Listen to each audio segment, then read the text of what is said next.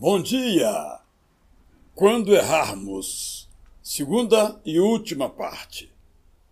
Quando erramos, podemos trilhar o caminho das atitudes dignas.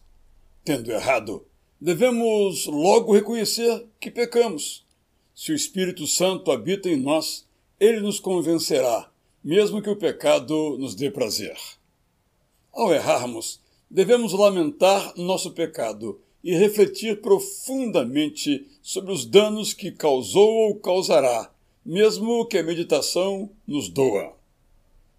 Tendo sido avisados, advertidos, criticados ou combatidos por causa do nosso erro, devemos agradecer aos que nos corrigiram, mesmo que tenham sido inconvenientes.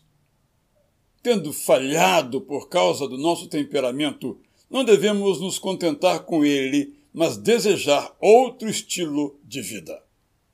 Quando errarmos, não lembremos as falhas dos outros para explicar as nossas, mas miremos os que acertam como nossos exemplos.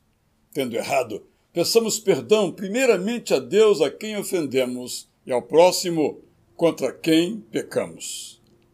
Sabendo das consequências do nosso erro na vida do outro, devemos, com sabedoria, fazer tudo o que estiver ao nosso alcance para reparar ou minimizar ao máximo o dano que provocamos. Percebendo nosso erro, agiremos bem se nos munirmos do desejo de mudar, voltando ao primeiro amor da santidade e da bondade. Tendo sido perdoados, vivamos como perdoados, sem arrastar pesos que Deus já nos tirou.